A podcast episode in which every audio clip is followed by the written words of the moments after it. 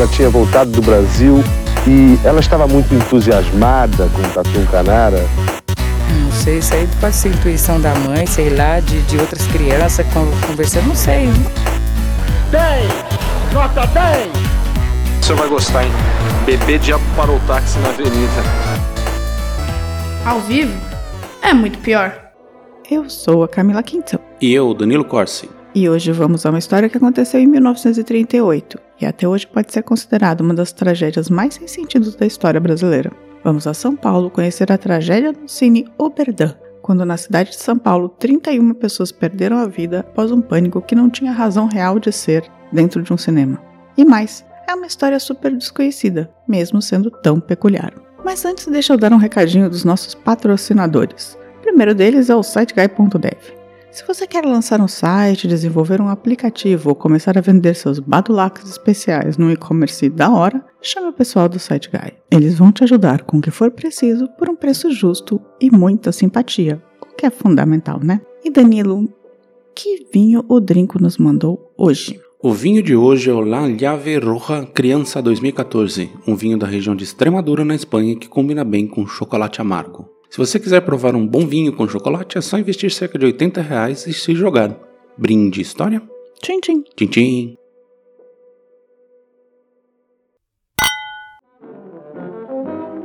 Nada além, nada além de uma ilusão. Chega bem e é demais para o meu coração. Bem, para começar, já vale dizer que talvez esse episódio fique um pouco menor, já que as pesquisas sobre o Cine Verdun foram bem difíceis. E eu nunca tinha ouvido nem falar nessa tragédia, então imagino que vocês também não. Mas vamos lá. O Cine Verdun foi inaugurado em 1929, numa onda de grandes cinemas do começo do século XX, e foi feito para ser grande e majestoso. Ele ficava na esquina das ruas Ministro Firmino Whittaker, na época era a Rua Chavantes, com CH, e Saião Lobato, no Brás, em São Paulo. Aliás, eu entrei no Google Street View e dá para ver que o prédio ainda hoje está lá. É um outlet da Zelo. E pelas minhas pesquisas, é, um, é Zelo desde 1972. Bom tempo já, cinquentão. Sim. Bem, o Cine Teatro Oberdan foi idealizado pela Sociedade Italiana de Beneficência Leale Oberdan, que tinha seu nome inspirado por Guilhermo Oberdan, o irredentista italiano que virou herói nacional após ser enforcado pelos austríacos. Era um dos unificadores da Itália, que basicamente não queria se deitar para a Áustria e morreu. Aliás, dizem que ainda dá para ver a face esculpida do Oberdan na fachada lateral do antigo cinema. O principal patrono desse empreendimento foi o Sr. Matarazzo, que estava por trás de tudo em São Paulo, né? É, os Matarazzo em São Paulo era quase uma máfia, né? Não, eles estavam por trás de absolutamente tudo. Era, também tinham dinheiro, né? Esse cine também foi projetado pelo mesmo arquiteto que fez o Teatro São Pedro, Augusto Bernardelli Marchesini. Talvez um antepensado da Bruna, não sei. O primeiro espetáculo que rolou lá foi a peça Madame Butterfly, mas já no primeiro ano, a face cinema ultrapassou o lado teatro da coisa, mesmo por conta da variedade e facilidade de produção, além de dar uma boa grana, né? E em 1930, a Sociedade de Beneficência passou o controle do cinema para a seção cinematográfica das indústrias reunidas Matarazzo. Ou seja, eles passaram a ser donos mesmo, né? Bom, por dentro ele era um espaço luxuoso e tinha azulejos portugueses no teto abobadado. Tinha estátuas por todos os lados e uma cúpula similar à do Teatro Municipal. Eu não vivi esses glamour aí dessa época desse cinema, mas eu fui muito em cinema no centro de São Paulo, que era dessa, dessa época também, assim, os grandões lá. Eram cinemas maravilhosos. Era impressionante esse cinema, se imagina com cúpulas abobadadas e todo o resto, assim. Vale dizer também que o Brás era um bairro de migra... é um bairro de imigração italiana, né? Em que existiam muitos cinemas na capital.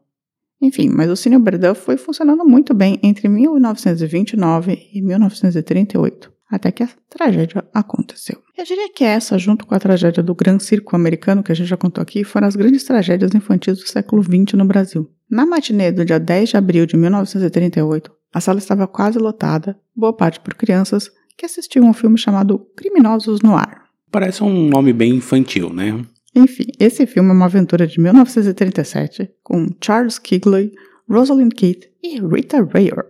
Vou ler aqui a sinopse do site Filminal para vocês. O agente secreto Mark Owens, Charles Kigley, é enviado para auxiliar a patrulha de fronteira em uma missão contra uma quadrilha de traficantes na cidade de Hernandes. disfarçado, ou é contratado como piloto da Honeymoon Express, uma empresa especializada em transporte de recém-casados que atua na fronteira do México, mas que na verdade é uma fachada para uma grande atividade de contrabando. É um filme bem infantil mesmo. Criminosos no ar. Sei lá, em 1938 podia ser. As crianças daquela época vai saber, né? Bem, a primeira explicação para o que aconteceu foi que alguém, já mais para o final do filme, durante uma cena em que dois aviões se chocam em pleno voo, grita fogo. Isso por conta do choque dos aviões. E esse foi o grito que começou a tragédia. Começou então uma correria sem sentido que tomou conta da sala. E não é que fosse uma salinha, era uma sala de 1.600 lugares que estava praticamente lotada, segundo relatos. Tinham sido vendidos 1.500 ingressos. Li em outro lugar que tinha 1.900 lugares, mas fica aí, né? Entre 1.500 e 1.900 lugares. E as saídas não eram grandes. Vamos lembrar que esse foi um projeto de 1927, sem regulamentação de nada, né? As portas eram estreitas, as escadas eram estreitas. Enfim, para sair dessa sala existiam essas duas pequenas portas que desembocavam em duas escadarias relativamente estreitas, né? Num dos relatos, as portas a princípio estavam trancadas para ninguém entrar durante o filme, o que piorou tudo. E todo mundo saiu correndo, não salve-se quem puder. Com isso, adultos e crianças misturadas, muitas crianças caíram e foram literalmente pisoteadas. Há também relatos que contam que a maior parte das crianças e adolescentes que morreram foram sufocadas por conta daquela porta fechada, né? Todo mundo pressionou essas pessoas contra a porta e essas pessoas acabaram falecendo. Outras pessoas, no desespero, se jogaram das escadarias tentando fugir do fogo. Quando finalmente o socorro chegou, a cena era absurda. Corpos de crianças e adolescentes por todos os lados, muita gente ferida, muitos pertences jogados pelo local, um monte de sangue por todo lado. Brasiliense Carneiro, que era chefe da polícia de São Paulo na época, foi rapidamente para lá e ajudou na remoção dos feridos e falecidos. Algumas crianças chegaram a ir com vida para o hospital, mas morreram no local. E aí vem a loucura de tudo isso. A questão é que nunca houve um incêndio, nunca houve incêndio nenhum. Tudo foi um grande mal-entendido, misturando o comportamento de manada com alarme falso, que resultou em 31 mortes. Sim, 31 pessoas morreram por causa disso. E lembra que eu contei que a primeira ideia foi que esse choque de aviões no ar fez com que todo mundo acreditasse que tinha sido o incêndio? Lembro sim. Pois, dada a comoção que esse incidente causou na cidade, imagina né, que tragédia, 31 pessoas morreram, 30 crianças, a polícia resolveu investigar de verdade. E outra versão surgiu, essa oficial. O cinema foi interditado imediatamente e começaram as entrevistas e averiguações, além da coleta de provas. Parece que, na verdade, essa tragédia toda se deu por conta de uma diarreia. Um dos garotos que estava no cinema estava se sentindo muito mal, vendo que ia ter uma diarreia.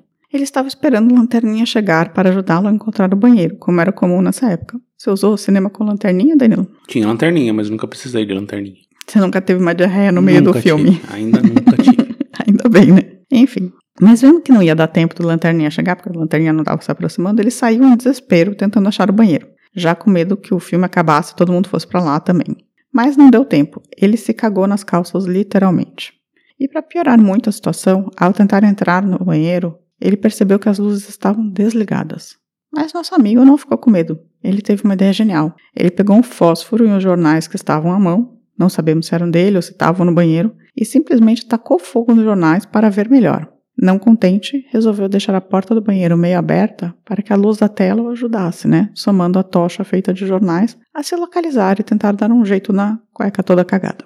Aí, nesse momento, com a porta aberta e a tocha lá dentro, alguém gritou fogo. Quer dizer, alguém viu fogo, né? Efetivamente. A perícia encontrou depois realmente uma cueca e os jornais queimados, o que levou a concluir que essa foi uma história real. É uma coisa incrível como uma tragédia pode ser ao mesmo tempo meio cômica e absolutamente trágica, né? Completamente absurdo isso.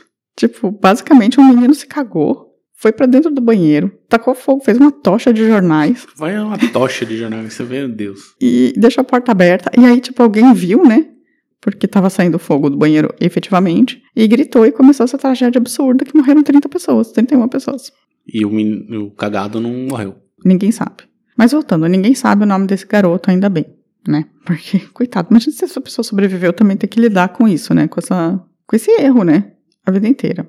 A tristeza é que, né, com todas as crianças mortas, é que muitas das famílias eram não só vizinhas do cinema, como entre si. Então foi uma comoção no bairro, né? E na cidade inteira. É, muitas famílias vizinhas perderam os filhos no mesmo dia de uma maneira completamente estúpida. A família Pricoli foi ainda mais afetada porque ela perdeu duas crianças, uma de 8 e outra de 12 anos nessa tragédia. Outra história que ficou muito conhecida é do menino Henrico Mandorino, que tinha pedido para a mãe para ir ao jockey naquele dia. Mas ela falou que era muito longe, né? Era na Moca, né? Na época, e falou para ele ir ao cinema que era mais seguro e mais perto. Ela se sentiu culpada a vida toda, de luto pelo bairro, e só morreu perto da década de 80. A única pessoa adulta que faleceu no Berdão foi Maria Pereira, de 45 anos, que tinha ido com a filha pequena e acabou sendo pisoteada, usando seu corpo para salvar a filha Joaninha. Ela morreu, mas a filha de pouco mais de um ano sobreviveu. Maria tinha sete filhos. O que eu achei completamente estranho foi a Maria ter ido ao cinema com uma criança de um ano. Pois é, né? Mas talvez outros filhos estivessem junto lá e ela É. levou a criança junto porque era pequena demais. Não tem dados, mas talvez ela quisesse ver o filme, na verdade, né? Na relação de mortos, vi que tem o nome de cada pessoa que morreu, a idade e o endereço. As crianças tinham entre 8 e 16 anos e apenas uma pessoa nunca foi identificada. Por fim, os corpos foram levados para o necrotério do cemitério do Araçá para serem periciados. Percebeu-se com a liberação dos corpos que muitos dos pais não tinham nem condições econômicas para enterrar seus filhos. Aí a prefeitura decidiu bancar um enterro coletivo para todo mundo em uma única cerimônia no cemitério do Brás, que hoje se chama Quarta Parada. No enterro, a Associação Comercial, a Fiesp e o Sindicato dos Empregados das Indústrias chegaram a um acordo para liberar as pessoas do trabalho. A cidade praticamente parou com milhares de pessoas indo acompanhar o cortejo fúnebre. Eu li que, tipo, 500 mil pessoas foram e a cidade tinha um milhão de habitantes. Pelo que eu li, 21 das pessoas foram enterradas lá no, nesse cemitério da Quarta Parada e outras duas em Itaquera e, e outras em outros cemitérios também na cidade, que devia ser quem já tinha túmulo, né?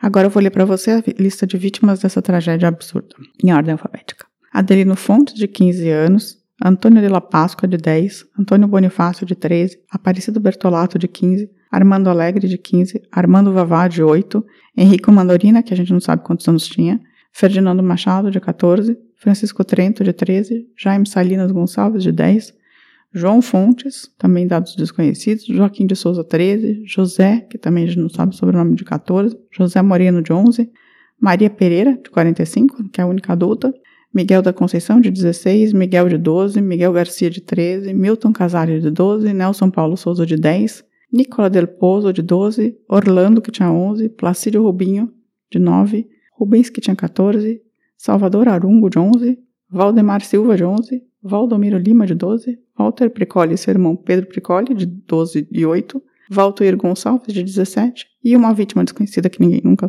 re- conseguiu reconhecer, o que eu achei bastante estranho, né? Porque era uma criança. Difícil não reconhecer uma criança, né? Que foi ao cinema. É, bem, bem complicado. Enfim, depois da tragédia, uma lei sobre portas de entrada e saída de salas como essa foi criada para regulamentar que grandes salas de cinema tivessem saídas largas e adequadas para evitar esse tipo de tragédia. Como a gente viu na Boate Kiss, mesmo muitos e muitos anos depois, saídas adequadas ainda não são obrigatoriamente uma verdade no Brasil, né? É, existe a regulação. O difícil é fazer com que os estabelecimentos de fato cumpram, né? Porque, assim, além da má vontade do- dos donos, porque tem que gastar para fazer adequação, também, assim, existe uma certa permissividade do poder público que finge que não vê, né? Sim. O cinema ele funcionou até, ele voltou a funcionar depois desse intervalo até a década de 60 e ele foi vendido para as empresas Zelo, né? Que até hoje é uma loja Zelo lá. E essa história do cine, da tragédia do cine Oberdan, que eu falei era curtinha, mas ela é completamente absurda, a gente precisava contar. Você já conhecia essa história, Daniel? Já conheci um pouquinho, assim, por cima. Inclusive, eu tinha até citado para você essa história do Cine Oberdan. Tá bom, eu mas sabia, a pauta dele. mas sabia por cima, assim, não sabia todos os detalhes. Só sabia da existência, achei o caso curiosíssimo, que eu nunca tinha ouvido falar até então. E continua sendo um absurdo o que aconteceu. Foi um absurdo completo, assim. Tudo, tudo foi um absurdo, assim. É, As pessoas, elas tiveram um comportamento que é normal dentro do cinema. Porque, assim, cinemas antigamente tinham vários incêndios, ou princípios de incêndio em cinemas, né? Até por conta do material usado para os filmes, né? Que é bastante inflamável, assim. E as pessoas fumavam também, né? Na sala de tudo, na né? cabine de projeção, as pessoas fumavam no cinema e tal. Então, assim, tinha bastante peque- pequenos incêndios em cinemas, era uma coisa absolutamente normal, assim. E as pessoas tinham medo de, cine- de incêndio em cinema por conta do ambiente, né? Que é essa coisa escura, né? Com... É difícil de você se localizar e tal. Então, eu imagino que a reação das pessoas ao, ao grito de fogo tenha sido absolutamente normal. O problema é o que causou isso, assim, um menino com diarreia fazendo uma tocha de, de jornais. Pois assim. é, é completamente absurdo o negócio. É uma história que, que ela é cômica, se não fosse o final dela, assim.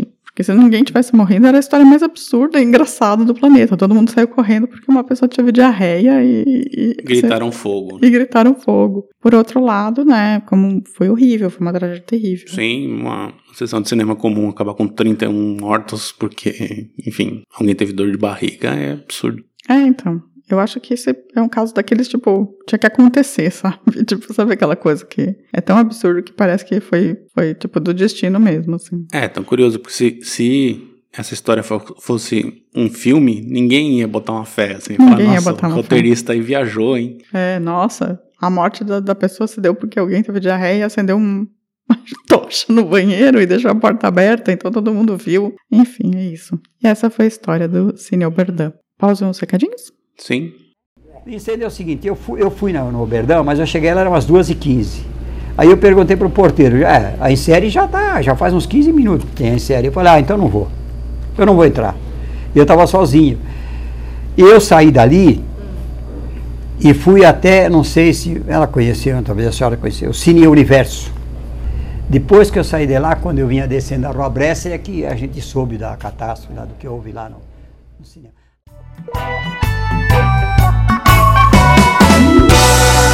Recadinhos. Danilo, se alguém quiser contar pra gente que teve uma diarreia no cinema e resolveu acender uma tocha com jornais, como faz? Pode escrever em caixa alta lá no Facebook ou no Instagram, porque as pessoas, obviamente, todo mundo tem que ver essa, essa mensagem, né? Mas se quiser ser um pouco mais privado, pode mandar um e-mail pra gente em contato@muitopior.com.br. Também pode deixar em caixa alta no nosso site ou também lá no YouTube. Tamo por lá. E também no Twitter, né? Já falei do Twitter, acho. Não, não falou do Twitter. Então não. também, pode twittar em caixa alta marcando a gente. Tweetar e caixa. E agora dá pra deixar recado no Spotify também. No Spotify também. É, bem, agora vamos aos recadinhos. Bem, a Maria Chaves, no acidente de trem de Itaquera, falou que se lembra do acidente. Ela tinha 18 anos e tinha acabado de chegar em São Paulo, e esse acidente aconteceu na frente da casa da tia dela, que dava pra ver tudo de lá. Olha só, testemunho ocular. Ela falou que ficou indignada em saber que as pessoas não foram indenizadas, sendo provado que a empresa de trem estava errada. E esse acidente foi um verdadeiro massacre, que o primo dela ficou um bom tempo perturbado depois de ter visto as imagens né, em, vida, no em vida real desse acidente.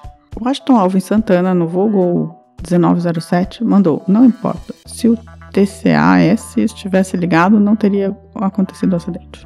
Fato, o cara desligou, mas ele desligou, então aconteceu. Adorei o seu, o seu jeito de- simples de falar sobre isso. O Cláudio M. Chuba mandou. Melhor das terças-feiras começar ouvindo um novo episódio do Muito Pior. Mandou no Twitter. Olha só, brigadão aí, Cláudio. Obrigado, Cláudio. A Samantha Costa mandou um. Adorei o episódio. Não conhecia a história da Caça Heller. Recentemente ouvi o episódio dos campos de concentração no Ceará e a escolha das músicas de vocês para o episódio se encaixou perfeitamente na história, o que deixou o episódio com a dramaticidade necessária. Estou a aprender mais com vocês de história do que aprendi na escola. Que exagero, que exagero. Eu vou te dizer, Samantha, que eu tô aprendendo mais de história do que eu aprendi na escola fazendo esse podcast. Isso é fato. Não, na verdade, existe um desenho, né, do que você aprende na, na escola. Então a gente fala um pouco coisas fora da curva, né? Sim, completamente fora da curva. Mas obrigada, viu? E a gente não coloca mais músicas daquele jeito. É, a gente por- não faz mais desse, daquele jeito lá, que tentando seguir uma narrativa, mas não, a gente mudou.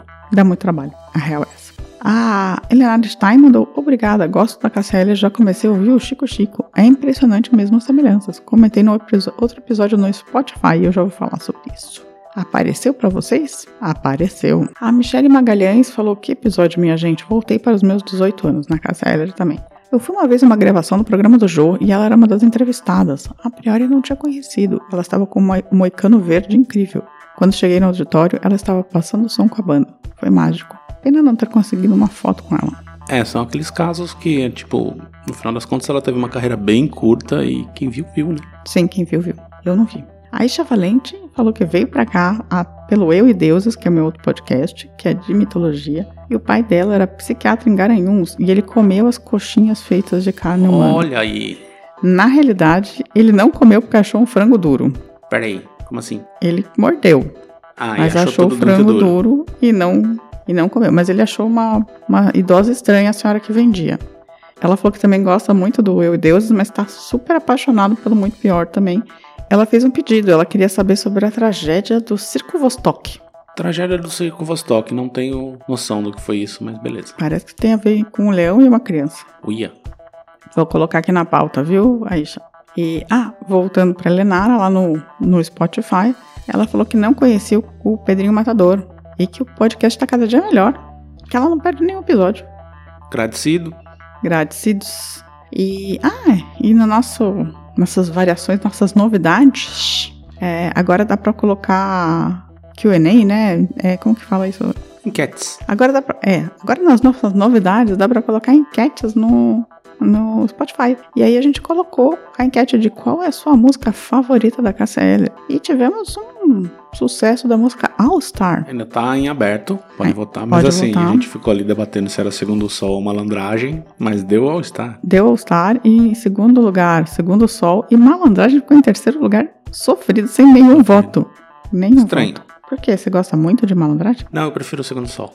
Eu gosto de malandragem. Enfim, tirando isso, as pessoas que interagiram com a gente foi o Ricardo Cravo, Michele Magalhães, Banheirão Podcast, a Lenara, Futura Diva, Gani Velasque, Assessoria, Kelfinha, do nosso núcleo, Terra Nostra, o Marco David Borges de Jesus, William Eblin, Rafael Marques, Rafael Barros, Eduardo Becker, modelista, Júlio César, Valdeci Ribeiro, Nisa.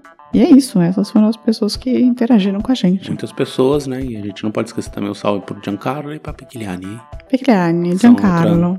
da Trinca. Panarello. Va bene. Acho que é isso, gente. Ah, e um beijo sempre a Andréia Cubas. Andréa Cubas. E, gente, é, você tem mais algum recado? Não, não. Então, segue o jogo. Tenha uma boa semana. Semana que vem estaremos de volta. Um beijo. Tchau, tchau. Tchau. A vida é muito pior. Esse episódio é um oferecimento de trinco.com.br e siteguy.dev.